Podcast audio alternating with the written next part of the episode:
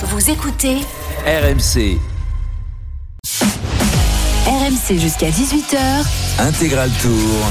Christophe Cessieux. Et le compteur indique 21 km de l'arrivée. Nous arrivons donc sur le pont du Grand Belt. Euh, Le le passage le plus compliqué évidemment de cette deuxième étape du Tour de France.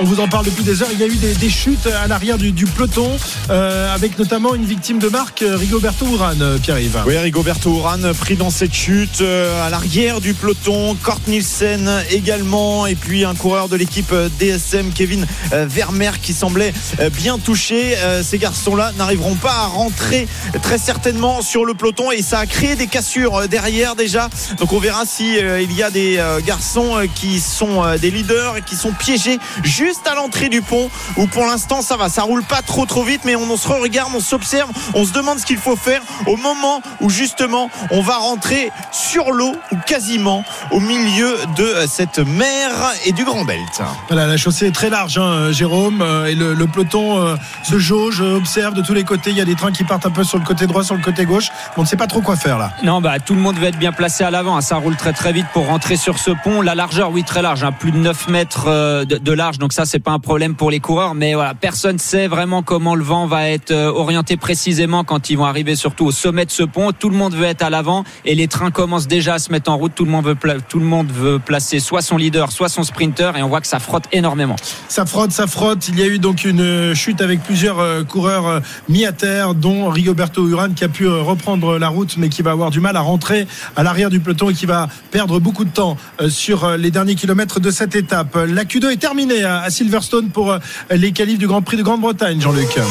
Oui, Christophe, et malheureusement, comme je le laissais entendre, eh bien, on laisse les deux pilotes français en Q2, puisque Pierre Gasly n'a pu faire mieux que le 11e temps en 1,43,702. Il devance Valtteri Bottas, éliminé également, naturellement, le pilote finlandais de l'équipe Alfa Romeo. C'est le cas de Yuki Tsunoda, le coéquipier chez AlphaTauri de Pierre Gasly. Et puis, c'est plus inquiétant de Daniel Ricciardo, l'Australien de McLaren, et malheureusement le jaune. Esteban Ocon.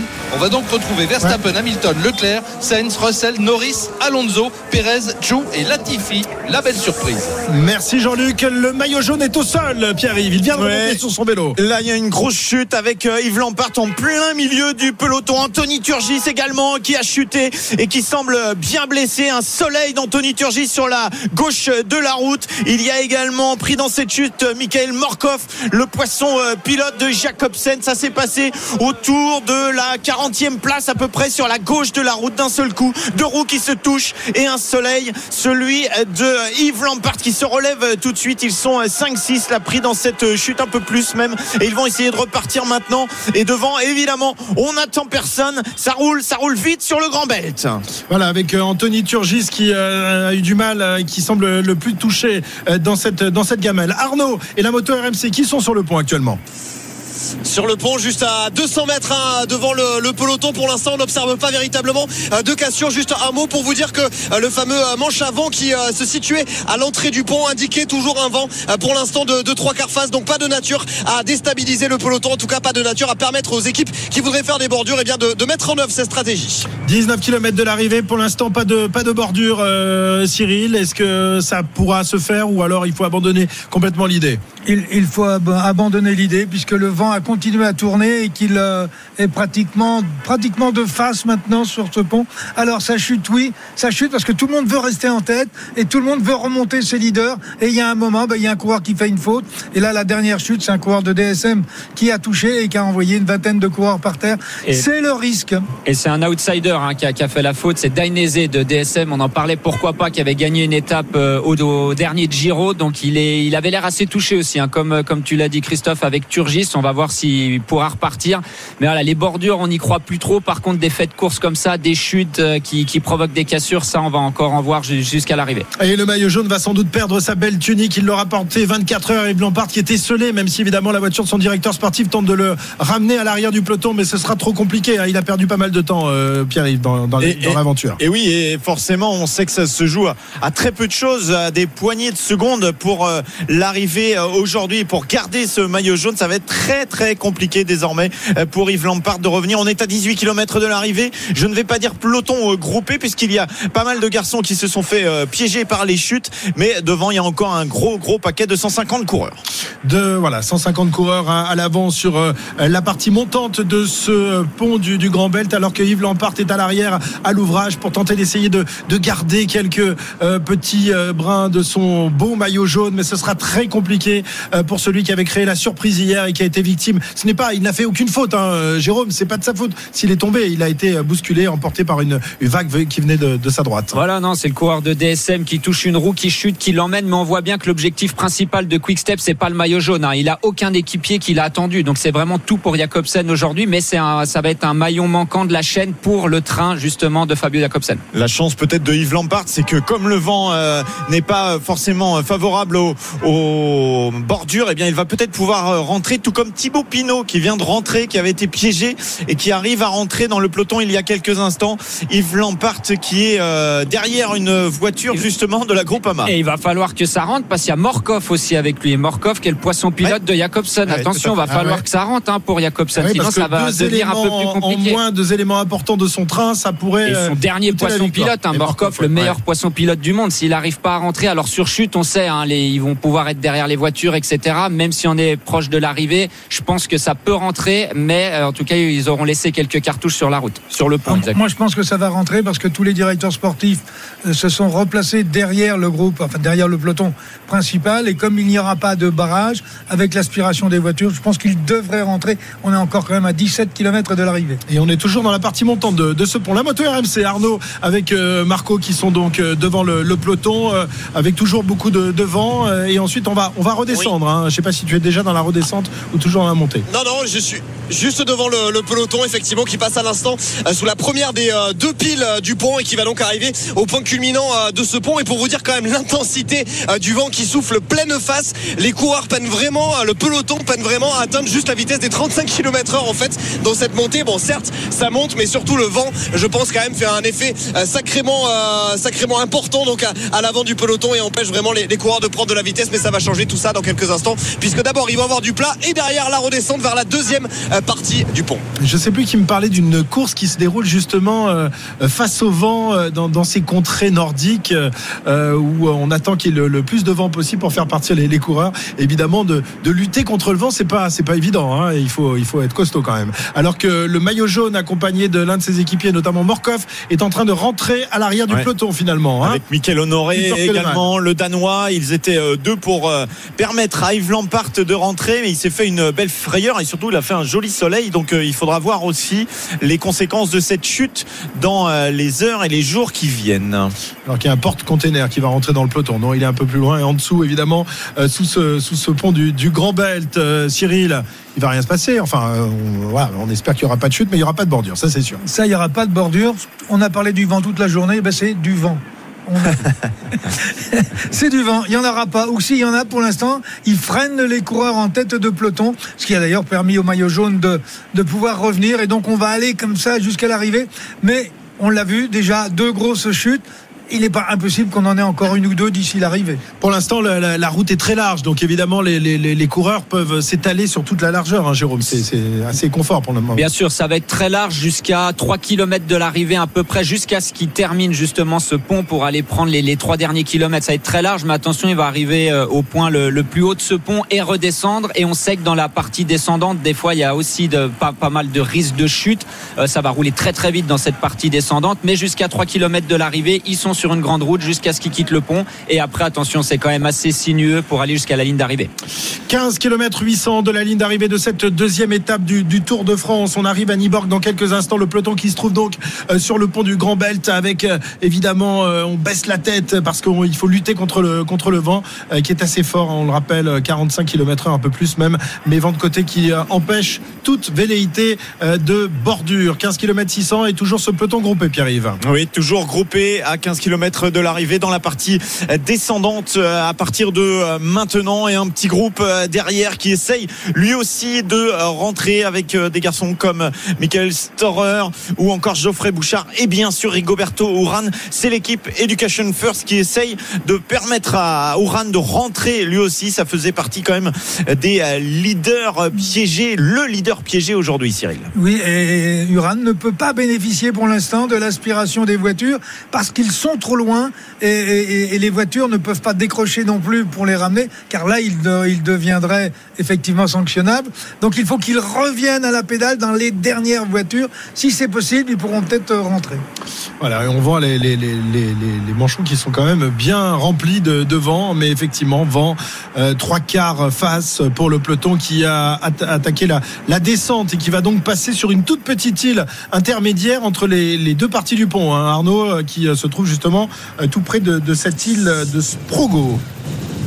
Oui, absolument. Une, euh, une île, euh, une île tout à fait, euh, enfin en tout cas pour sa plupart tout à fait artificielle, qui a été spécialement construite justement pour pouvoir lier les deux, les deux îles, eh bien l'île de, de, Zélande et l'île sur laquelle nous allons arriver, Funen, dans quelques instants. Alors il y aura un deuxième pont donc, mais ce deuxième pont, tu l'as dit, Christophe, va être beaucoup plus plat. Il n'y a pas de, voilà, c'est pas un pont suspendu, c'est vraiment un, pont qui est juste au-dessus de la mer et qui est relativement plat.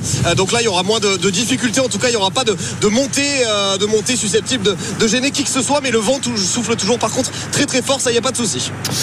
Oui, toujours beaucoup de vent, mais pas propice donc euh, aux bordures. Et donc euh, cette étape attendue par euh, tout le monde pour être un, sacré casino, comme on dit en Italie, eh bien ne donnera pas grand-chose finalement. On va sans doute assister à un sprint massif dans, dans quelques kilomètres maintenant, dans 14 kilomètres très exactement de l'arrivée de cette deuxième étape. Qui arrive. Oui, l'île de Sprogo est arrivée ou presque 14 kilomètres, 1 minute 19 de retard pour le groupe Rigoberto Urán. Ça va être très compliqué de rentrer un peloton emmené par l'équipe Jumbo Visma pour Wood Van Aert, euh, également par euh, les Bike Exchange. Il y a des BNB hôtels qui sont bien placés aussi à l'avant. Pourquoi pas pour euh, Luca Mozzato. Tout le monde essaye de bien se placer. Et derrière, c'est la course contre la montre pour les trois équipiers de Rigoberto Uran et notamment Magnus Kort Nielsen qui est, sera tout à l'heure avec le maillot à poids de meilleur grimpeur mais qui a été lui aussi piégé par cette première chute. Le groupe est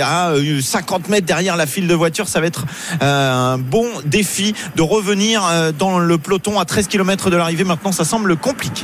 Oui, compliqué effectivement pour euh, les coéquipiers de Rigoberto Urán, le Colombien de la formation Education First, qui aura du mal à, rentrer. Quelle était son ambition sur ce Tour de France On sait que un garçon qui a brillé par le passé, hein, qui a, enfin brillé. C'était pas son cas. Enfin, il brillait pas vraiment, mais enfin, il avait des bons résultats au classement général à la fin du Tour.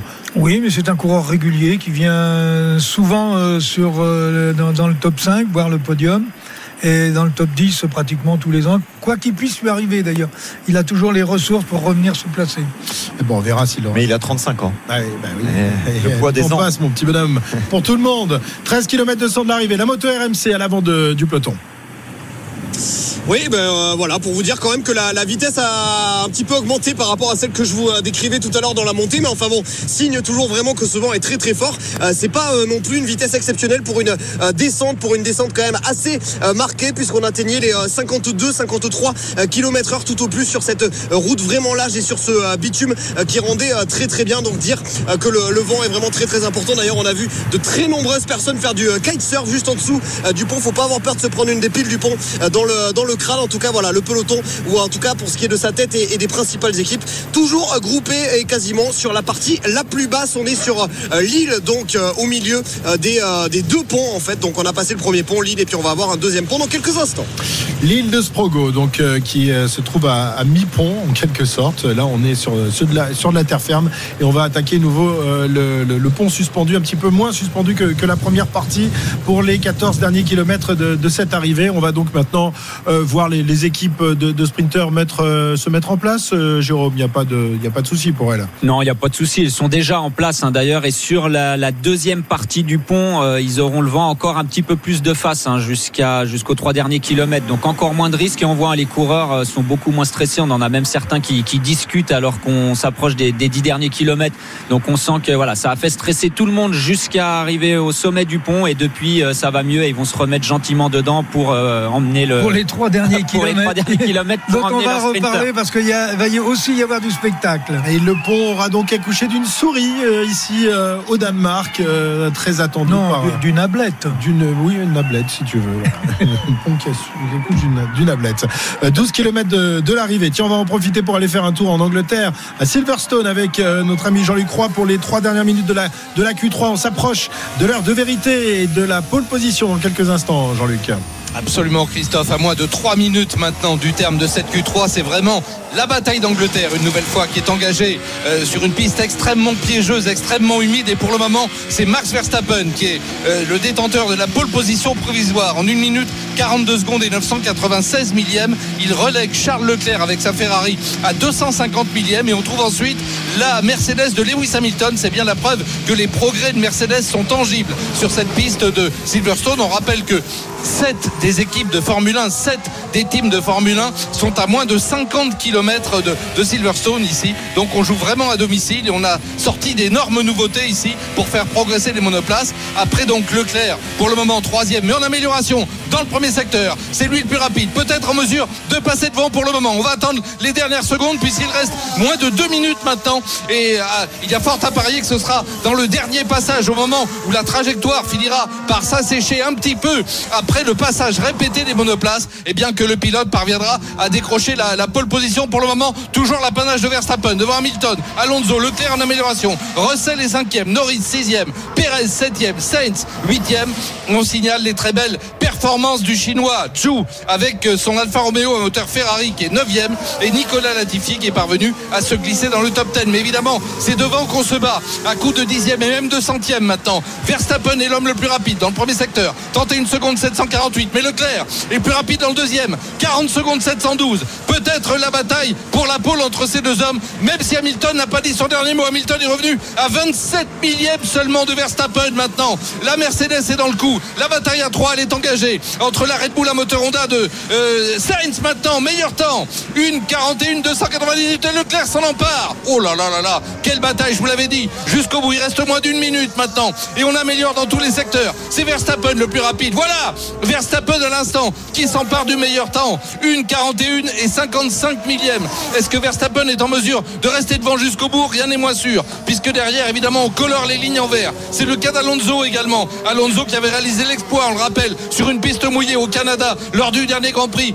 Il était parti en première ligne d'une grille de départ de Formule 1 c'était le cas depuis le Grand Prix d'Allemagne 2012 où il avait signé la pole. Tout peut arriver ici sur cette piste de Silverstone. Plus que 20 secondes maintenant 20 secondes de bagarre. Et c'est toujours Verstappen l'homme le plus rapide devant Charles Leclerc. Charles en amélioration dans le premier secteur. Lando Norris est troisième maintenant. Relégué quatrième par Perez ah c'est incroyable. Chaque passage les pilotes améliorent puisque la trajectoire oh, elle, elle s'assèche pas hein, mais euh, il y a moins d'eau et naturellement les pneumatiques intermédiaires utilisés commence à avoir de plus en plus d'adhérence. Voilà, le drapeau damier tombe pour ceux qui passent, mais on a le dernier tour maintenant de Verstappen. Verstappen, l'homme le plus rapide dans le premier secteur. Meilleur temps absolu, 31 secondes, 447. Charles Leclerc est deuxième pour le moment. Et il améliore également dans le premier secteur. Sergio Perez est remonté au troisième rang. Lando Norris. Lando est quatrième devant Alonso, cinquième. Sainz, sixième. Hamilton, qui était deuxième tout à l'heure, est relégué au septième rang. Mais Hamilton améliore lui aussi dans le premier secteur. C'est le cas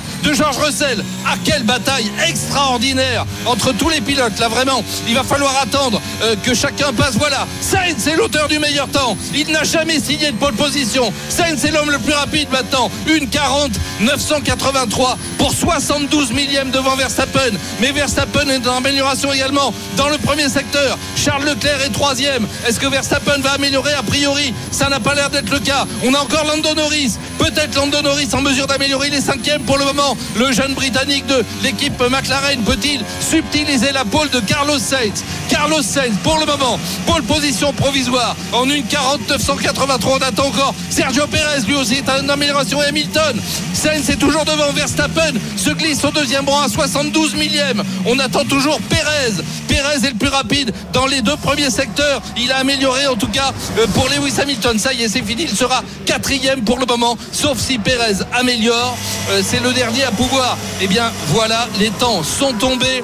Carlos Sainz, le jeune pilote espagnol. Quelle joie pour Carlos Sainz. La première pole position de sa carrière de pilote de Formule 1. C'est absolument incroyable. Après 146 départs en Grand Prix, Carlos Sainz signe une pole position. Voilà une belle preuve de conscience, de confiance pour le jeune pilote euh, espagnol de l'équipe Ferrari. Il devance Max Verstappen qui sera à ses côtés, le leader du championnat du monde, pour 72 millième. La deuxième ligne est composée d'une autre Ferrari, celle de Charles Leclerc, avec une autre Red Bull à moteur Honda, celle de Sergio Perez. La troisième ligne, Lewis Hamilton, le septuple champion du monde, avec Lando Norris. Les Britanniques sont là et bien là. Ils sont donc cinquième et sixième. Fernando Alonso est septième, George Russell est huitième. Petite déception peut-être pour George Russell avec sa Mercedes. Et on trouve ensuite Jou et Latifi. Je vous rappelle que Pierre Gasly avait signé le 11e temps tout à l'heure. et Esteban Ocon le 15e. Quel qualif, Christophe, ça a été Ah ouais. absolument fantastique.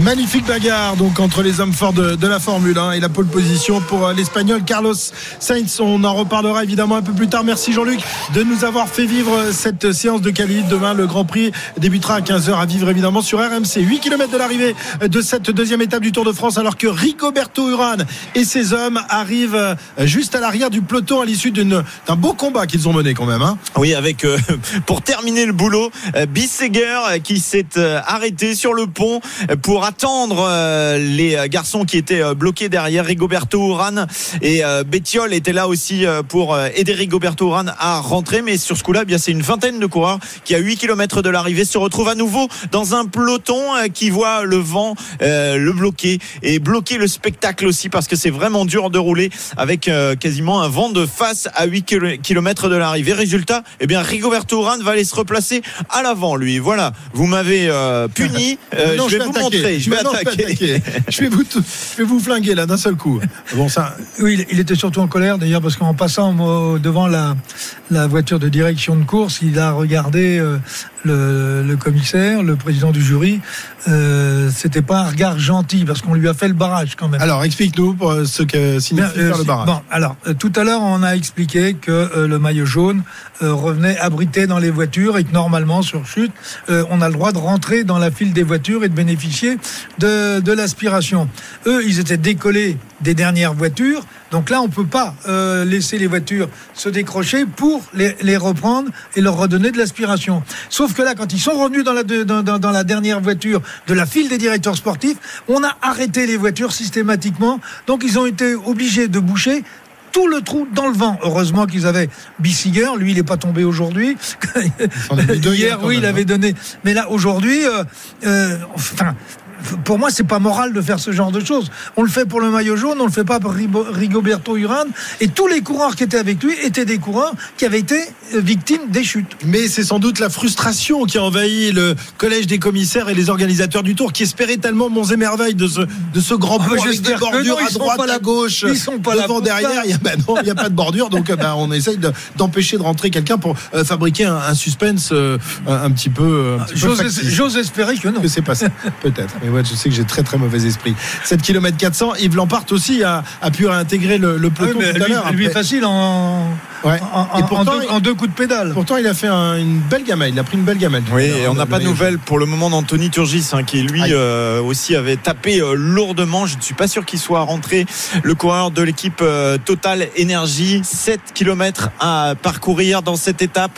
Peloton quasiment euh, groupé et dans euh, 4 km, on en aura fini du Grand Belt. Et là, ça va tourner à nouveau euh, pour un dernier virage sur la droite. Et ça va certainement accélérer là euh, terriblement cette fois Jérôme parce que ça sera ça sera le dernier effort à produire pour les équipes de sprinters. Ça commence déjà à bien accélérer. hein. Tout le monde essaye de se replacer. Bien sûr, toutes les équipes savent qu'à 3 km de l'arrivée, on va tourner à droite, qu'on va quitter le pont, qu'on va passer sur une route beaucoup plus étroite avec quelques pif-paf. Donc tout le monde va vouloir sortir de ce pont dans les premières positions. Comme d'habitude, il n'y aura pas de la place pour tout le monde. Est-ce que tout le monde va réussir à passer sur le vélo? On verra ça dans un peu plus de 3 km.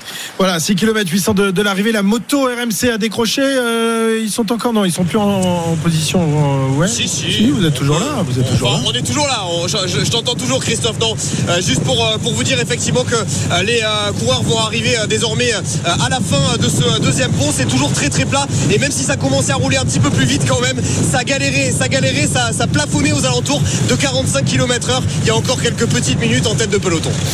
Ok, euh, bon, ben, vous pouvez décrocher maintenant, messieurs, à 6 km 500 de, de l'arrivée. Le peloton est toujours groupé, toujours euh, euh, ce pont du, Grand Belt, euh, mon cher euh, Pierre-Yves. Mais on va se, positionner désormais pour aller chercher la victoire d'étape. Victoire qui va sans doute se jouer au sprint dans quelques minutes.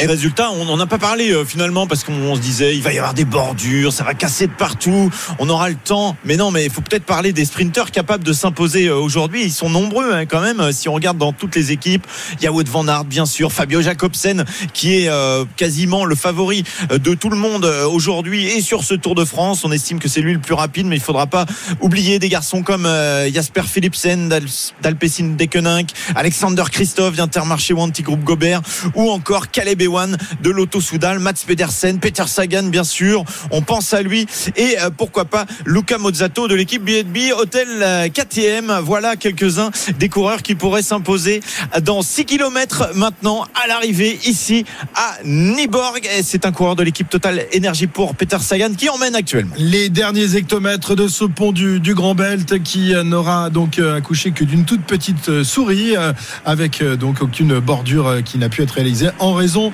évidemment de, ce vent qui n'était pas propice au coup de bordure. 5 km 500 de, de l'arrivée. Évidemment tous les sprinteurs sont là bien accompagnés par leurs équipiers. Les trains sont en train de se mettre en place. Jérôme. Bien sûr, bah là c'est le dernier moment pour remonter. hein. Dans deux kilomètres, on quitte le pont, on arrive dans ces parties vraiment étroites et sinueuses. Là c'est le dernier effort hein, pour les, équipiers qui font pas partie du train, hein. ceux qui peuvent rouler un petit peu avant. Eux, ils doivent replacer le- les poissons pilotes et le sprinter juste avant ce dernier virage à droite, avant de rentrer dans les trois derniers kilomètres. Le maillot euh, tricolore de champion de France de Sénéchal qui est en tête de la course maintenant. Il fait partie justement du, du train de, de Jacobsen, lui qui a été repêché à la dernière seconde, qui ne devait pas participer à ce Tour de France et qui est évidemment euh, heureux d'étraîner sa, sa magnifique euh, tenue bleu blanc rouge. C'est le tracteur qui aurait dû être là, peut-être Tim Declercq, qui euh, effectivement n'a pas pu prendre les départs pour les raisons que l'on sait, comme un certain Brian Cocard. Le Covid avait frappé avant le début de ce tour et on accélère encore à l'avant. Pour le moment, Florian Sénéchal est toujours en tête pour faire le boulot pour Jacobsen. Des petits écarts, on se touche légèrement, on se repousse parce que de temps en temps, on voit bien qu'on peut se mettre euh, en danger. Florian Sénéchal, lui, n'est pas en danger. Il souffle, il respire, il est à l'avant. C'est lui euh, qui attire tout le monde derrière. Il est en tête du peloton et on essaye de se placer pour euh, tous les sprinteurs à 4 km 5 maintenant de l'arrivée. Et il y en a un que la victoire d'étape semble pour le moment désintéresser. C'est Mathieu Van Der Poel euh, qui a passé quasiment l'intégralité de, de l'étape à l'arrière du peloton. Jérôme, Cyril, surprenant. Il a, il a pas envie d'aller la chercher ou alors il va se passer Non, dans les, il avait- dans il les a- derniers instants? Il avait annoncé la couleur, il faisait pas, il faisait pas le maillot vert. Ouais. Et il n'a pas envie d'aller frotter, euh, il n'a pas envie de rentrer dans, dans la guerre des trois derniers kilomètres, donc il s'est tenu euh, toute la journée derrière. Euh, il n'est pas très loin non plus, parce qu'avec le vent tel qu'il est placé là, il peut très bien se replacer il fait en, moins en- d'efforts en plus, hein, parce qu'il a, il a en pas le plus, temps il est, parce que hein. là, il est vraiment dans les abris, mais en, 105 en même pas en 100 mètres, il peut revenir en première position. Bon, après, il joue sur Philipsen, hein, je pense, les, euh, les Alpecin. Donc, euh, est-ce qu'il va aller donner un coup de main? Ça, on verra. Et puis, connaissant son, son habileté sur le vélo, il, il va pas mettre longtemps à remonter. Mais je pense qu'on joue vraiment la carte Philipsen aujourd'hui. 3 km 700 de, de l'arrivée. La bagarre pour le sprint va avoir lieu dans, quelques instants maintenant. Elle a déjà bien débuté cette bagarre avec tous les, trains qui sont en train de, se mettre en place. Le maillot jaune est bien placé, là, environ 5 6e position, un petit peu plus loin pour Yves Lampart, mais qui ne va pas aujourd'hui, euh, euh, qui va aujourd'hui travailler pour, euh, pour son sprinter, hein, parce que lui aussi fait partie de la glorieuse équipe Quick Step. Oh là là, on en met un coup du côté de l'équipe Alpecin justement pour euh, Philipsen. On accélère, on a vu les Arkea également pour euh, Hofstetter, les Jumbo pour Wood Van Aert bien évidemment. Et puis les Trek, c'est Cafredo pour Mats Pedersen, les bikes pour Dylan Groenewegen. C'est groupé, mais ça se tend, ça se tend terriblement. Désormais 3 km la banderole, 3 km d'effort, hein, Cyril. Oui, les 3 km, c'est important, la, la banderole des 3 km. En cas de chute, ça veut dire qu'on ne perd plus de temps. Et c'est pour ça que les coureurs impliqués dans, le- dans le classement général vont décrocher. reculer d'un cran, effectivement, avec ce grand virage. Virage très serré sur, va sur prendre la un virage droite. à gauche. Attention au prochain virage. hein. Là, ça va être vraiment très très dangereux. C'est le virage dont on a parlé euh, beaucoup tout à l'heure. On va voir Ouais, si chute, ça passe pour chute tout le monde. d'ailleurs. Ça, ça a chuté avec. euh, ouais, ça se relève. Un coureur de AG2R, la mondiale, qui chute. euh. C'est Bob Jungles qui euh, va être obligé d'attendre un petit peu dans ce fameux virage à droite. Il a glissé tout seul finalement. Assez surprenant. Bob Jungles qui se retrouve au sol. Lui aussi, on ne savait pas trop s'il serait au départ de ce Tour de France. Finalement, il est là. Mais là, c'est une chute pour le coureur luxembourgeois. Voilà, Jungels qui était victime du, du Covid, mais qui était en, en fin de maladie. Il a donc euh, pu. Oh là là, là, cette fois c'est grosse beaucoup gamelle, plus solide. Grosse gamelle. Ouais, grosse gamelle dans le peloton. Euh, ce euh, nouveau virage et là il y a quasiment tout le peloton est arrêté. Il va y avoir qu'un tout petit groupe devant Florian Sénéchal et là alors ça a dû taper vraiment très très tôt. On va essayer de savoir qui est rescapé parce que c'est vraiment au ouais à la, la 15e place là que ça ça tasse sur la gauche et c'est l'équipe Alp, euh, Alpecin qui est en train d'emmener le peloton. Ouh là là là là. Pogacar, c'est le dernier à passer. Pogacar, hein. il a Ah, été il est poussé, il n'est pas tombé, limite, mais hein. c'est le dernier à passer. Ouais, là, là, il y a beaucoup, beaucoup de, de garçons qui sont pris euh, dans la chute, alors qu'on s'énervait euh, dans l'équipe euh, Quick Step, notamment euh, Casper Asgreen qui demandait euh, du relais, peut-être euh, avec sa main gauche. La Casper Asgreen, lui, qui est passé euh, le euh, danois et qui continue à faire euh, l'effort à l'avant euh, de ce peloton avec Yves Lampart, le maillot jaune en troisième position. Mats Pedersen qui est toujours bien positionné. Nous sommes à 1 km 5 de l'arrivée. Et pour l'instant, on ne sait pas euh, qui a été euh, retardé dans la chute. On ne sait pas s'il y a des, des leaders. On fera le point tout à l'heure. 1 km 402 de l'arrivée. Toujours la formation Quick Step qui fait un très gros boulot pour euh, son sprinter Jacobsen, mais également pour le maillot jaune de Yves Lampart. 1 km 200 de l'arrivée, Pierre-Yves. Et on peut le dire, c'est la flamme rouge, la flamme rouge du dernier kilomètre. Flamme rouge. Tu donnes la flamme rouge à 1 km 200. Tu as triché. Pas du tout, regarde, elle est là, la flamme rouge. Oh là là, encore un écart du côté euh, d'un coureur de Wanty, euh, groupe Gobert, ça a failli euh, cartonner finalement. C'est passé du côté de Michael Matthews qui était presque à la limite. Mats Pedersen en troisième position et c'est le maillot jaune qui emmène, attention encore à ce virage, Yves Lampart en tête dans ce virage à gauche. Il est bien parti, Yves Lampart, il a même fait un trou de euh, 3-4 mètres. On se replace du côté de Fabio euh, Avec euh, Wood Van Aert qui est en euh, cinquième position. Yves Lampart il fait un gros gros boulot. John Deere, c'est son surnom. John Deere qui emmène euh, là Tracteur. des garçons, le tracteur, le deuxième tracteur de l'équipe Quick Step et Mats Pedersen qui est bien placé également. Ça va tasser un peu sur la droite de la route avec euh, Mozzato qui est là également pour l'équipe BNB et Mats Pedersen peut-être pour la victoire. Wood Van Aert, c'est parti pour l'effort de Mats Pedersen avec Wood Van Aert dans sa roue. Est-ce qu'il va tenir Mats Pedersen, le champion du monde 2019 devant ses fans danois Wood Van Aert qui va être le plus rapide à mon avis. Ça va être Wood Van Aert pour la victoire. Wood Van Aert, non, c'est. Fabio Jacobsen qui s'impose sur la gauche de la route. Jacobsen qui va s'imposer. C'était très très chaud. Et Jacobsen, favori de cette deuxième étape du tour, qui va s'imposer. Jacobsen qui était serein lors de cette semaine pré-Tour de France et qui a rempli l'exercice et le défi. Il s'impose. Jacobsen ici à Nyborg. Voilà, avec un énorme travail de son équipier, équipier de luxe, Yves Lampart, qui a emmené une grande partie, euh, pendant très longtemps en tous les cas, le train de cette formation Quick-Step et Lampart et Jacobsen qui tombent dans les bras l'un de l'autre d'ailleurs à l'instant même. hein. Oui, on regardera euh, au niveau euh, du classement si euh, au niveau des secondes, Cyril, c'est important avec Wood Van Aert, mais Yves Lampard Ah devrait peut-être garder son maillot jaune. On verra ça. Et un Pogacar qui grimace, qui n'est toujours pas passé, mais on était dans les 3 km, donc euh, il n'y a pas de souci pour Tadej Pogacar qui sera classé dans le même temps que les premiers. Voilà, et euh, on rappelle que la chute est intervenue donc euh, dans le, le- le- les trois derniers kilomètres, donc on a le droit, euh, en cas de, de chute, d'arriver un peu plus tard. On ne décomptera pas tout ça. C'est- Logiquement, oui, mais euh, logiquement, il y aurait dû avoir d'autres chutes. Mais euh, bon, on avait regardé euh, cette arrivée avec cette longue courbe euh, sur la droite. Ça pouvait que frotter à, à mort. Euh, euh, qui était placé même pour aller faire, parce qu'il il était venu faire le sprint, comme on le disait tout à l'heure, lui-même a, failli- voler en l'air. Et dans les 300 derniers mètres, si, vous, si on revoit, si on a la possibilité de revoir les images sur le dernier kilomètre de l'hélicoptère, vous allez voir, c'est atroce ce qui se passe dans ce sprint.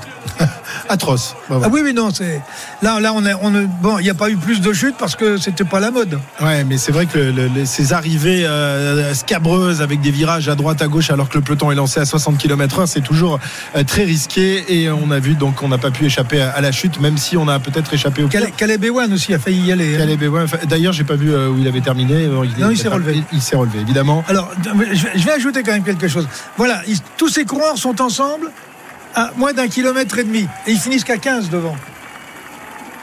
C'est pas normal. Jérôme, ton avis?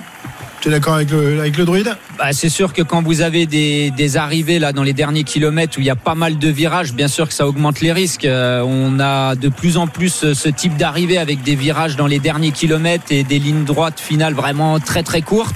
Euh, bien sûr, ça augmente le risque encore plus sur le Tour de France, sur la deuxième étape, la première arrivée au sprint. Euh, alors pour les leaders, euh, s'ils sont juste pris dans une cassure, c'est pas grave, on va pas compter les temps avec la règle des 3 km. Mais s'il y en a qui ont été au sol, ça, ça peut changer un petit peu la donne. Euh, voilà, on a vu un Pogacar, on l'a dit tout à l'heure, c'est le dernier qui est passé sur son vélo, mais on voit qu'il a un problème avec sa roue deux crevaisons. Il. Il, il a crevé, donc il, il finit à plat, mais voilà, au moins il est pas, il est pas allé au sol. Ah, Euh, on nous annonce que Wood van Aert euh, prend le maillot jaune, donc euh, voilà, grâce à, oui, à la sa deuxième place, voilà, et les bonifications. Exactement. Exactement. Enfin, un maillot jaune pour Wood van Aert. Ce sera pas sur une victoire d'étape. Ouais. Mais, Mais- toujours pas de victoire d'étape pour Wout van Aert. Il est quand même assez décevant depuis le début de ce Tour de France. Ouais. Hein, deux fois deuxième, quand même, c'est exagéré pour un garçon de sa classe. Heureusement, il va récupérer le, le maillot jaune. Je blague évidemment euh, Wout van Aert, qui est un coureur extraordinaire et qui a montré aujourd'hui qu'il était l'un des meilleurs, battu, battu donc par euh, Jacobsen, le coureur euh, de la formation Quick Step. Quick Step, deux jours et deux victoires d'étape. C'est pas mal euh, pour la formation de Patrick Lefebvre, qui, rappelons-le, s'est privé de Julien Alaphilippe. On revient évidemment dans quelques instants ici sur la ligne d'arrivée à Niborg pour débriefer cette deuxième étape et ce grand belt qui n'a accouché que d'un tout petit, toute petite souris. On, euh, on en reparle dans un instant. On est ensemble jusqu'à 18h évidemment. À tout de suite. RMC Intégral Tour. Christophe Cessieux. La deuxième étape du Tour de France en direct de Niborg ici où euh, l'étape euh, vient de s'achever avec euh, la victoire de Jacobsen alors que le débat est déjà bien engagé ici sur, euh, voilà. Messieurs vous pouvez mettre vos casques et ouvrez vos, ouvrez vos micros. Mais Là, non, mais il y a vois- faute, il y a je vous vois débattre là vous emporter. Pourquoi? Pour quelques petits coups d'épaule. Que s'est-il oui. passé? Des coups de coude Ah, des- Il y, a- petit- il y a eu une, une belle baston entre Jacobson et Sagan. hein. Il y a eu des, des coups de sortie, des, des coups d'épaule, bien sûr. Alors, euh, il y a certains ont été disqualifiés pour moins que ça quand même. Euh, On va pas le disqualifier, je pense pas du tout, mais il y a quand même eu euh, une belle bagarre. Le, le coude un peu écarté pour pour Jacobsen. Euh, Alors, bien sûr, dans le feu de l'action, à la vitesse où ils vont, euh, faut bien qu'ils se touchent un peu pour pouvoir euh, trouver les espaces pour euh, réaliser leur sprint. Mais euh, c'était quand même très très chaud. très chaud mais ça n'a pas empêché Jacobsen qui lui aussi a joué des coudes hein. il s'est pas il s'est pas Ah gêné bah, hein, Jacobsen pour- et Sagan, pour les répondre deux, à hein. Sagan. hein. C'est un, c'est un warrior, euh, Jacobsen. Mais c'est incroyable quand même. Après ce qui lui est arrivé il y a deux ans, de jouer encore comme ça euh, et de, de jouer des coudes et de risquer, de, Ils sont de pas risquer la comme gamelle. nous. hein. Ah non, ils sont Et- vraiment non, pas non, faits ils comme sont pas nous. comme. C'est. Et de toute façon, si un sprint, Alors Cyril, le quand micro déjà. si t'es sprinter et que t'as peur, c'est fini. Il faut faire autre chose, Oui, malheureusement. mais on se posait la question justement de savoir comment il allait réagir après cette chute gravissime. Tiens, on va l'écouter, Jacobsen. Obviously, everybody knows where you were two years ago. To Tout le monde sait où vous étiez il y a deux the ans. Tour de France? What a, Gagner sur le tour. What a Quel victory. symbole, quelle victoire. Yes, thank you. It was, uh, Merci. Today is uh, incroyable, as we would say in Aujourd'hui, c'est incroyable Um, comme on dit en français. For me, it was a long process, step by step. Ça a été un Um, long euh, a lot of people helped processus. me along the way. This is to pay them back, so they can see that it was not for nothing. Voilà, je, je reviens, c'est pas pour rien tout le travail fait. racing, Voilà, et maintenant je peux même yeah, gagner. it's an amazing day, and C'est uh, un I'd jour like to thank incroyable. all the people that helped me Je to peux get to here. remercier euh, tout le monde, bien sûr. Uh, that sprint. Pretty chaotic. There was a crash just before. Maybe you didn't notice it.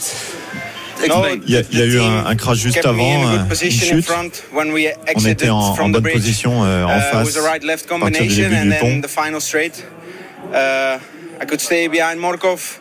Voilà, je- dropped me off in the wheel j'étais à côté uh, de- de. Morkov. And then uh, in the last few hundred meters, Van I Aert. was a bit on the left.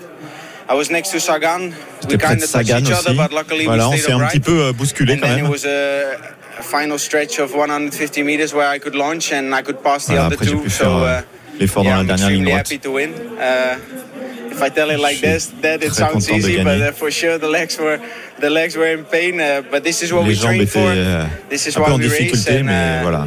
Yeah, a stage in the Tour de France. Gagner une étape sur le Tour de France. dreaming about that for 15 years, I think. Je crois que We je, heard je you say rêve de Tour de ça France, de- Tour de France. depuis Yeah, euh, 20 ans. it's the Tour de France. one. Yeah, it's, it's the Symbolically, biggest, it's amazing. it's the biggest race as a C'est sprinter. la You plus want to grosse make it course there and, and win. So dans l'année. I'd un like to sprint, thank all the euh, people in Denmark for, for cheering us on, and uh, I hope everybody at home enjoyed watching and also here on the J'espère que tout le monde à la maison a été content de voir ça, cette victoire évidemment de Fabio euh, Jacobsen, revenu de l'enfer. On l'a vu décoller en, en Pologne avec ce, ce coup de coude de Dylan Groenewegen qui l'avait fait partir dans, dans la balustrade et, et ça avait été un moment euh, incroyable il y a deux ans où on avait été très très inquiet Ah, pour a lui. passer, hein, il est revenu hein. Ouais. quelques mois après. Voilà, hum, fantastique coureur et un drôle de, de, de, de cœur quand même que celui de euh, Jacobsen, Tiens, alors que Anthony Turgis, ouais. ouais, qui arrive seulement 11 minutes après le, le peloton, mais au moins il est euh, Il est en entier, il est toujours en course. Donc euh, c'est le principal pour pour lui parce qu'on était vraiment très inquiet. Mais il souffre quand même, Anthony Turgis, qui était tout près d'être champion de France il y a quelques jours du côté euh, de Cholet. Cette fois, eh bien, euh, il a eu du mal dans cette course, mais il est là. Ah tiens, on va écouter la, la réaction de, de Florian Sénéchal, euh, le, le champion de France, équipier justement de Jacobsen et de Lampart, qui a fait sa part de boulot tout à l'heure avec son maillot tricolore. On l'écoute. Deux, deux- deux étapes de victoire. Euh, moi, je, ça va, j'ai eu de la chance. euh, j'ai eu le coup de gonfler là, mais sinon rien de cassé. Voilà, me- j'ai eu un peu de chance sur ma chute, donc ça va. Ça frottait comme on l'imaginait dans, dans le final Non, non, ça frottait pas tant que ça, ça allait. C'est juste euh, un coéquipier et Pogacar qui ont fait vraiment un gros écart. Et voilà, ça, ça a pris des mecs quoi, euh, pour le bande de l'arrivée dans les barrières. Et un mot quand même sur euh, la sensation de porter pour la première fois ce maillot qui vous va si bien. Ah, je suis content hein, déjà d'arriver en France euh, avec ces couleurs-là et de le montrer. Mais euh, ouais, je suis content de l'avoir porté pour la première fois aujourd'hui. Il l'a porté pour la première fois, même si évidemment ce sera pas la même chose lorsqu'il débarquera sur les routes de France à partir de, de mardi. Florian Sénéchal, équipier donc euh, d'une équipe qui euh, marche plutôt pas mal depuis le début de ce Tour de France. Deux étapes et deux victoires d'étape pour la euh, Quick Step. Tu as des infos concernant David Godu, Jérôme?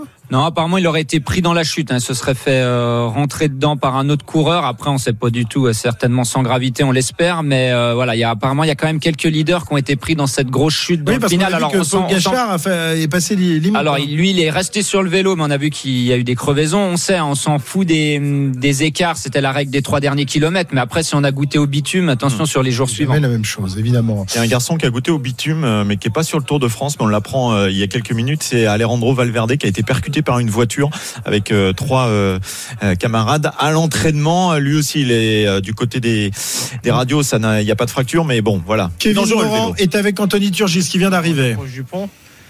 Puis voilà, ça fait la grosse boule. Je remonte euh, vraiment côté vent où il y a- il y, a de la place. Et puis en fait, bah, ça tombe juste devant moi. Donc euh, encore pas de chance. Mais bon, voilà, c'est comme ça. Et puis euh, bah, j'ai tapé vraiment la hanche. Donc euh, on va voir si c'est cassé ou si c'est juste un hématome qui est un peu gonflé.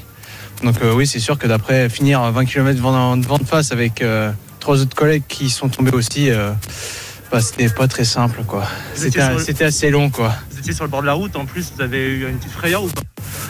Oui, parce que quand j'ai perdu le vélo, j'ai quand même vu le bord. Je me suis dit, bon, on va éviter de faire le grand plongeon, mais ça va, les barrières elles étaient assez hautes. Et puis bon, il y avait encore un peu de place pour se mettre au sol. C'était l'enfer annoncé aujourd'hui? C'était particulier, il y avait du vent de côté. euh, il y aurait pu avoir euh, plus de combats euh, plus tôt. Après, voilà, avec euh, 18 km, avec vent défavorable, je pense que ça, ça a calmé tout le monde. Anthony, simplement, sur la ferveur qu'on a vu au bord des routes, c'était dingue, même dans des villages, même dans des descentes, il y avait du monde partout, partout, partout. Oui, effectivement, c'était vraiment blindé. hein. C'est un pays qui aime le vélo, ça se voit. Et c'est vrai que comparé aux autres courses, euh, nous d'un coup ça nous a fait bizarre. C'est pour ça que tout de suite, euh, dès le kilomètre 8-9, euh, on a vu beaucoup de leaders se remettre tout de suite devant parce que bah, justement ça crée de la tension. Et euh, c'est ça qui fait aussi le Tour de France. Mais euh, voilà, fallait être vigilant toute la journée. On évite un peu les bas, bas côtés. Après aussi au public d'être vigilant parce que ils nous attendent au bord de la route. Ils sont mieux sur le bord de route, sauf que bah, toute la, on utilise vraiment toute la route, donc euh, c'est dangereux, mais on fait comme ça, on fait avec et euh, il n'y a, pas- eu d'accident aujourd'hui et j'espère qu'il n'y en aura pas jusqu'à la fin du tour. C'était compliqué de finir là comme ça tout seul les euh, 18 derniers kilomètres? C'était pas évident, oui. Euh, c'est sûr que même derrière le peloton, on est quand même plus à l'abri. Là, à, à 3-4, bah, on, on utilise de l'énergie malgré on, on est tombé, mais plus ça, euh, on consomme encore de l'énergie pour les jours prochains, donc euh, c'est ça qui est pas évident. Merci Anthony. Anthony Turgis, donc victime du- d'une chute et qui est arrivé très retardé, mais il ne vise pas le, le classement général. Il est euh, touché à la hanche, euh, nous a-t-il dit. On verra ce qu'il en sera ce soir.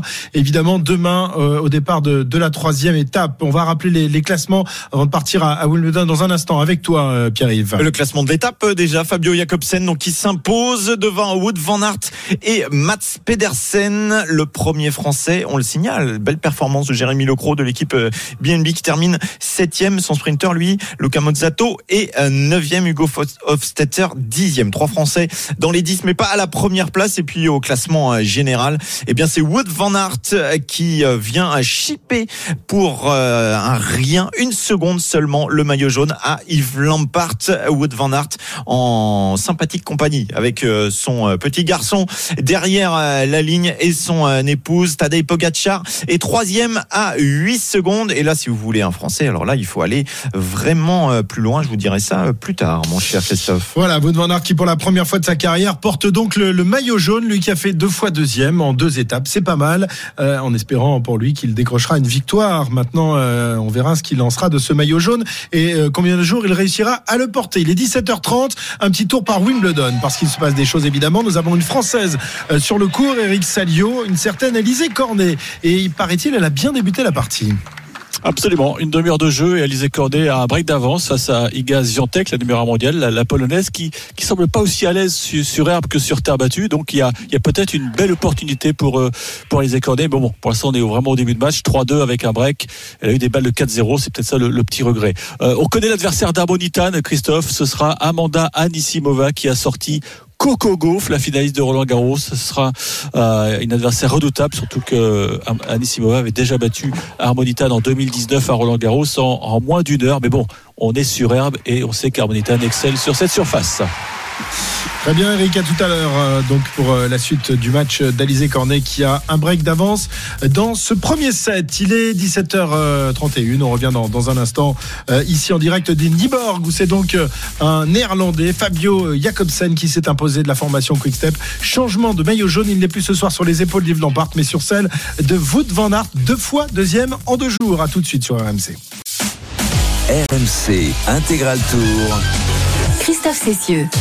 En direct de Nyborg euh, au Danemark euh, où vient de s'achever la deuxième étape de cette grande boucle 2022. Victoire au sprint pour un néerlandais, un survivant en quelque sorte du cyclisme, lui qui avait euh, chuté très lourdement lors du Tour de Pologne il y a deux ans, qui avait été plongé dans, dans le coma et que tout le monde pensait perdu pour le cyclisme.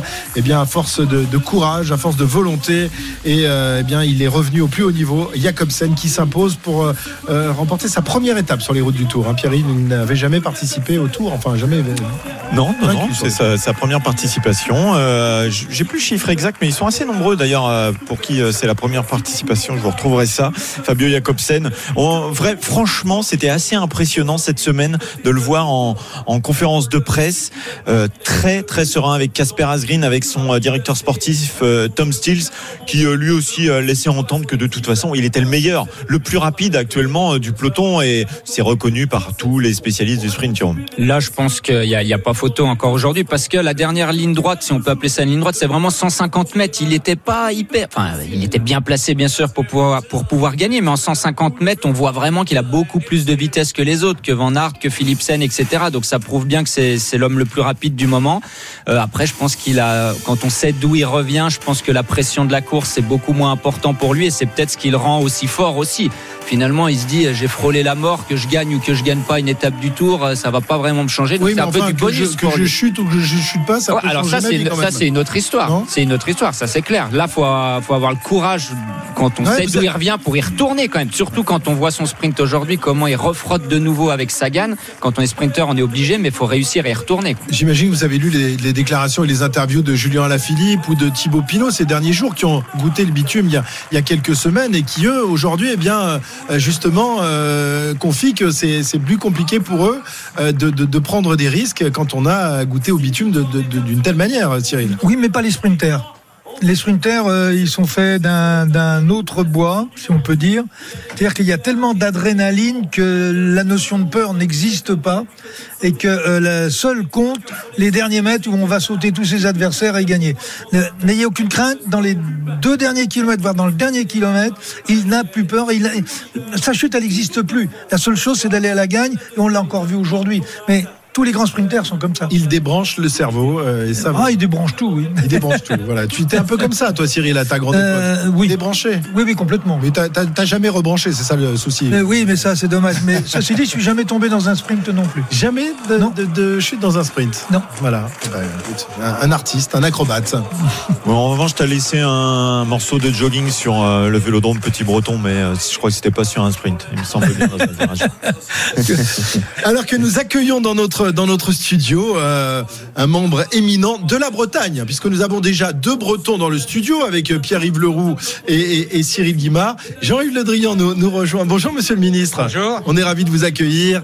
Euh, vous qui venez de, de quitter le gouvernement après dix ans passé au poste de ministre. Et ben là, du coup, c'est c'est la belle vie. Vous venez sur le Tour de France, vous vous régalez, quoi. C'est tout va bien, quoi. c'est- C'est le plaisir. Ça fait de nombreuses années que je voulais assister à- au grand départ. Malheureusement, euh, les tâches qui m'incombaient ne me permettaient pas de prendre le temps nécessaire pour cela. J'aurais bien aimé, en particulier, assister au grand départ euh, de Bretagne. et de Brest Oui. l'année dernière. Le grand départ qui devait avoir lieu cette Oui, année, cette année, oui. mais qui Ah, vous aviez calculé, en fait. nous avons absolument, nous avons interverti avec Copenhague, comme quoi les, les choses finissent par être positives. Et, et je peux euh, assister à ce, ce grand départ depuis hier et jusqu'à demain avec beaucoup de plaisir.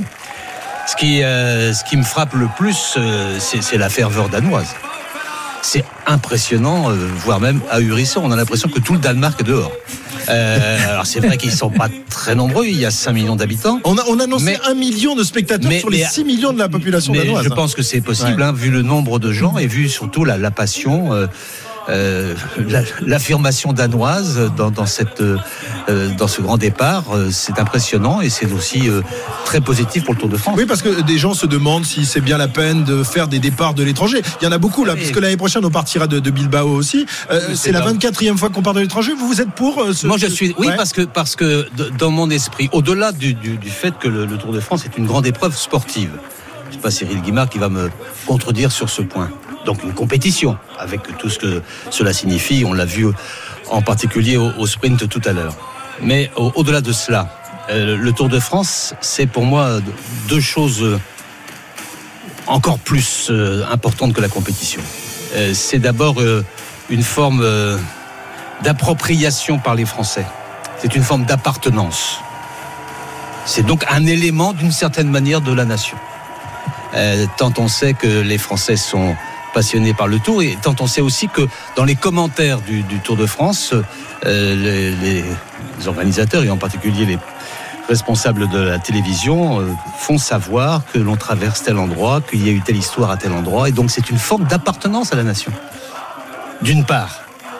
Et d'autre part, c'est un formidable vecteur d'influence. Et donc, c'est une fierté pour la France, mais c'est aussi un, un vecteur d'affirmation à l'extérieur. soft Donc, power, en quelque soft sorte. power, oui. Mais je pense, euh, pour avoir été pendant dix ans dans les responsabilités que vous connaissez, je considère qu'en dix ans, le soft power a disparu. Il n'y a plus que du hard power. Tous les éléments de conflictualité sont utilisés pour que les puissances s'affirment. Et le Tour de France est un élément du hard power de la France. Parce qu'il est reconnu comme tel, parce qu'on montre qu'on s'est organisé, parce qu'on montre qu'on a euh, une aura, parce qu'on montre que on, on sait communiquer, parce qu'on montre aussi qu'on peut contribuer à développer euh, la dimension sportive des pays dans lesquels euh, nous faisons les grands départs, y compris le Danemark, puisqu'on l'a vu euh, aujourd'hui et hier par les performances des coureurs danois. Bon, voilà, c'est une grande satisfaction. Moi j'ai une question. euh, Question très- d'un breton à un très- autre breton, quand Très même. pratique. C'est cet amour de- du vélo que vous avez. Il se murmure que euh, le dimanche vous aviez une habitude quand vous étiez euh, ministre, c'était de faire une petite sortie euh, à vélo. C'est- vrai ou c'est Oui, pas vrai? oui, c'est vrai. Oui. Avec le garde du corps qui Avec les, officiers de sécurité. mes- obligés de faire du mes- vélo. mes- mes- mes- Progrès, un peu, mes- mes fonctions euh, m'obligeaient à avoir plusieurs officiers de sécurité.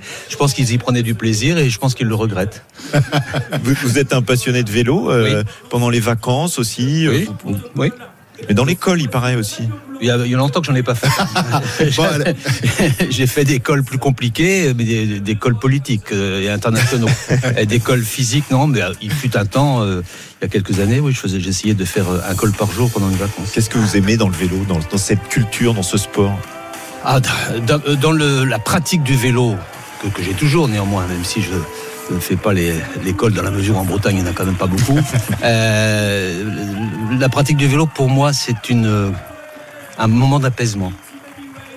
Euh, et même dans les, temps précédents, quand j'avais des, soucis, des complications, des, interrogations, euh, partir euh, faire euh, quelques dizaines de kilomètres en vélo, euh, ça apaisait, puis ça permettait d'éclairer aussi peut-être euh, des options ou des décisions. Donc ça m'apaise. Je pense que ça m'entretient physiquement, ce qui n'est pas non plus secondaire. Ça, c'est la pratique individuelle. Mais il y a la pratique collective. C'est une forme de dépassement de soi. Et puis, c'est aussi un sport qui n'est pas agressif. Euh, contrairement à Sauf dans les sprints, un peu ça. Ouais, dans les sprints, bah, oh, enfin, ça fait partie de, de, de la compétition. Mais, mais euh, on se cogne pas. Euh, et donc, euh, et c'est pas agressif non plus dans le public. Et, et c'est une, une des forces du vélo qui transmet des, des messages d'apaisement et de sérénité, puis aussi des messages d'effort, et puis aussi des messages de jeu en équipe. On, oublie beaucoup trop que le cyclisme, c'est un sport de jeu d'équipe, parce qu'autrement, on ne gagne pas. Jean-Yves Le Drian, ancien ministre des Affaires étrangères, ancien ministre de la Défense, est notre invité euh, cet après-midi euh, dans notre camion RMC. Euh, alors, vous êtes passionné de vélo, mais vous êtes impliqué aussi dans, dans le vélo. Vous essayez d'arranger les, les choses pour que euh, les équipes euh, cyclistes bretonnes voient le jour. Vous avez même créé l'équipe de l'armée il y a quelques années. De l'armée de terre. Ah, de l'armée de terre, pardon. Oui. Ah excusez-moi. ouais, de l'armée Ah, il faut préciser. Ah bah oui. Avec un, un certain Julien Alaphilippe qui était. euh, Le frère. Ouais. Pas, Ju- pas Julien, Julien le frère. fait- Ah bah, Julien, je ne crois pas, mais, mais, mais- Ah, le, le-. Brian, il a été dans, dans oui, oui, de l'armée. ouais. Mais bon, bon, donc euh, j'étais pas tout à fait certain. En tout cas, oui, euh, il y avait, il y avait euh, quand je suis arrivé au ministère des Armées de la Défense, on l'appelait à ce moment-là, euh, des, des- des embryons d'équipes cyclistes dans, dans plusieurs. euh, plusieurs unités et dans plusieurs euh, régions et nous avons pensé avec le chef d'état-major de l'époque euh, général de Villiers que ça aurait été bon de faire euh, une équipe euh, de l'armée de terre euh, d'abord pour fédérer tout cela ensuite pour donner une forme d'identification à l'armée de terre qui soit publique identification publique mais aussi mobilisation interne et ça a eu ces résultats-là, en fait qu'en plus le fait que cette équipe réunissait tous les coureurs au même endroit et en même temps, dans une caserne. Donc il y avait la discipline en plus, et la vie collective. Vous auriez pu nommer euh, Cyril Guimard comme euh, commandant en chef. hein, je ne sais de pas si hein. Cyril Guimard est très discipliné, mais euh, ça, ça dépend des moments. hein Non, non, je suis, je suis pour la discipline. Oh là, Oui, ouais, pour la discipline. Je peux vous dire que ça, ça, et, droit et donc, et donc cette équipe a, a eu un bon succès, d'autant plus qu'elle a permis aussi d'aider le sport cycliste.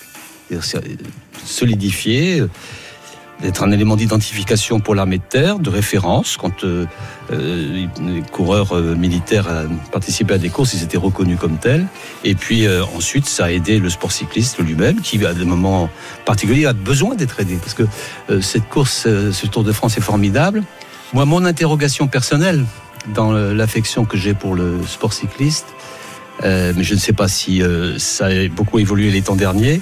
En tout cas, avant d'avoir les responsabilités que j'ai eues, j'étais soucieux euh, du renouvellement de, des sportifs.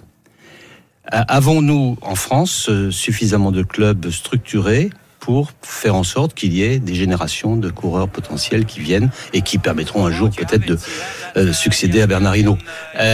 J'étais interrogatif pour cela et donc il faut absolument conforter l'image que les Français peuvent avoir du cyclisme et surtout l'image que les jeunes peuvent avoir de ce sport et avoir à proximité euh, dans les villes, dans les quartiers, euh, des clubs qui soient sérieux et, et bien organisés.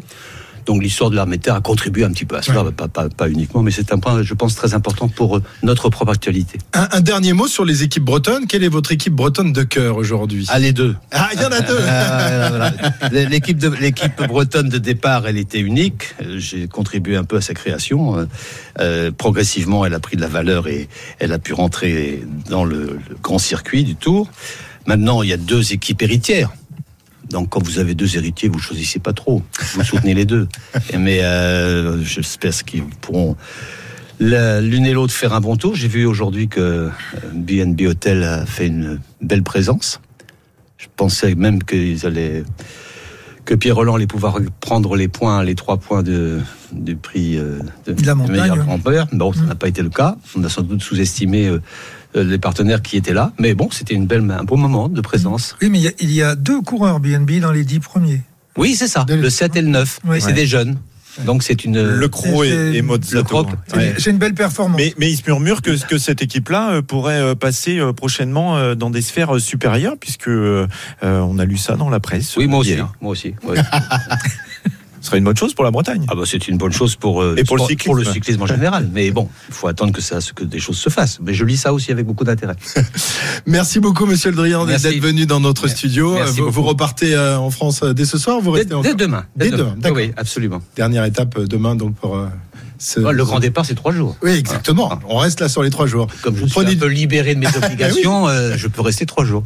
Merci en tout cas d'être venu dans notre studio. C'est un, c'est un bonheur de, de pouvoir parler de vélo avec un vrai passionné, un vrai breton. beaucoup. Merci, beaucoup. Merci.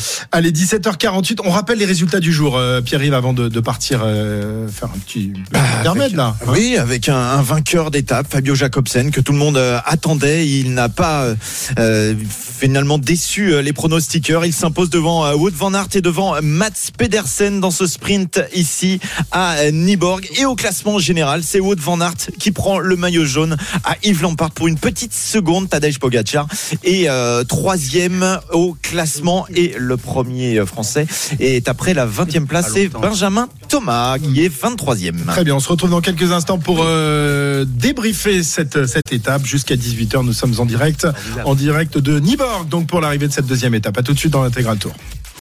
RMC Intégral Tour. Christophe Cessieux. De retour ici à Niborg dans le petit camion RMC pour la deuxième étape de ce Tour de France, emporté donc par euh, le néerlandais Jacobsen de la formation Quickstep. Le maillot jaune change d'épaule ce soir, il est désormais sur les épaules de Wout van Aert. On va y revenir dans, dans un instant. On fait un petit détour tout de même par Wimbledon parce qu'une Française eh bien, euh, marche bien en cette fin d'après-midi. C'est Alizé Cornet euh, qui avait une balle de 7 il y a quelques instants, Eric. Balle de 7 transformée, Christophe. 1-7-0 pour Alizé Cornet qui est en train de créer une sensation sur le cours numéro 1 face à Iga Swiatek, la, la tête de série numéro 1 de, de ce tournoi, euh, qui reste sur 37 victoires euh, d'affilée. C'est pas rien. Mais on voit bien que la Polonaise n'est pas aussi à l'aise sur gazon que sur terre battue. Et Alizé joue merveilleusement le coup, pourvu que ça dure. 6-4 Alizé Cornet sur le cours numéro 1 de Wimbledon. Merci Eric, tout va bien pour Alizé Cornet. Bien parti donc dans ce tournoi de, Wimbledon. Retour ici à, à Nyborg. Euh, certains leaders ont tâté du bitume tout à l'heure. Euh, Jérôme Coppel nous en parlait. David Godu a, a chuté. On a sa réaction. Chute a priori euh, sans gravité. On écoute euh, le corps breton. Euh, ouais, on est soulagé que tout le monde soit sain et sauf, je dirais. Euh, bon, Stéphane a chuté, mais ça a l'air, ça a l'air d'aller. Donc, euh, donc non, ouais, soulagé que la, que la première soit passée. C'est toujours, c'est toujours nerveux, c'est toujours, c'est toujours tendu. Donc, donc voilà, une, une de faite ici au Danemark. Il en reste encore une demain. Juste, est-ce que tu peux nous, raconter finalement le pont Ça s'est fait dans une, dans une atmosphère assez détendue, on a eu l'impression. Euh, ouais, c'était détendu, mais c'était pas détendu quand même. Euh, sur le tour, même si à la télé, on a l'impression que c'est détendu, ça reste, euh, ça reste quand même tendu, ça frottait, tout le monde voulait quand même être placé parce que voilà, il y a toujours, euh, toujours cette, cette peur de la chute et tout. Donc, euh, donc non, c'était quand même, fallait rester placé. Il y avait énormément de vent, donc euh, voilà, toute l'équipe a fait un super boulot, donc euh, un grand merci à eux. Voilà, toute l'équipe a fait un, super boulot. Chute sans gravité a priori pour David Godu, même si évidemment faudra attendre le, le lendemain, le surlendemain pour savoir s'il n'y a pas trop de, de dégâts, parce qu'il y a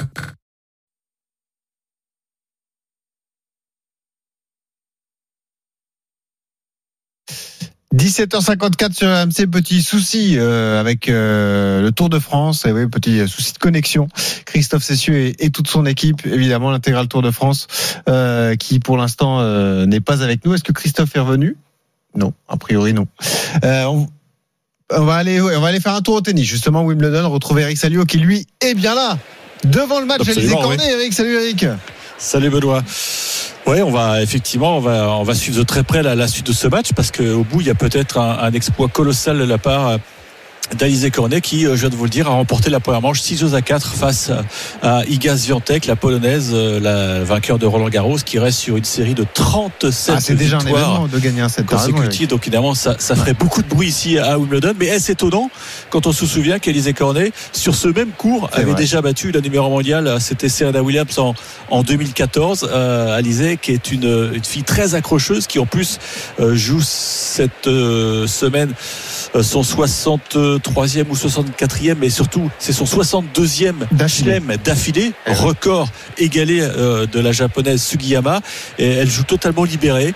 Et pour l'instant, donc, euh, elle réalise un petit festival euh, Ouais. sur le, le cours numéro 1. On espère qu'elle va pouvoir continuer sur cet élan, mais c'est intéressant et, et ça prouve que le tennis français brille, puisqu'on Ah oui. rappelle en début de journée, Harmonitan s'est qualifié pour les huitièmes de finale en, en explosant la, la pauvre britannique Boulter. Katie Boulter. On connaît l'adversaire d'Harmonitan dans deux jours, ce sera Amanda Anisimova, l'américaine qui a remporté un, un gros duel tout à l'heure sur le central face à euh, Coco Gauff. Et puis on attend euh, en fin de journée euh, deux chocs. Enfin surtout un, moi j'en attends un, euh, c'est le Kyrgios Tsitsipas. Bien sûr. Et puis on aura aussi Rafael Nadal qui jouera contre l'Italien Sonego. Donc la journée est loin d'être terminée. Il y a une petite fausse note, c'est l'élimination de Richard Gasquet Mm. en 4-7 face au, au Néerlandais Botic Van de Sanchoup, le Français qui a pourtant eu balle de 7 dans le premier. Et donc euh, il a traîné un petit peu comme un boulet ce, ce set qui aurait dû lui revenir. Donc défaite en 4, Richard Eric. Gasquet est encore fin. Tu sais ce qu'on va faire? On va en parler ensemble à 18h30, une grande page consacrée à Wimbledon, puisque c'est l'intégral euh, sport qui débute dans quelques minutes sur RMC. Toute l'équipe du Tour, vous la retrouverez dans l'After Tour à partir de 19h. On vous rappelle euh, l'info à retenir sur le, le Tour de France, c'est la victoire de Fabio Jacobson, le néerlandais sur la deuxième étape à C'est Wout van Aert, le belge, qui s'empare du maillot jaune de leader du classement général. On aura le temps d'en reparler, mais l'intégral sport débute dans un instant et on ira notamment à Marseille, l'OM qui a trouvé le successeur de Jorge Sampaoli. À tout de suite. RMC, Intégral Sport.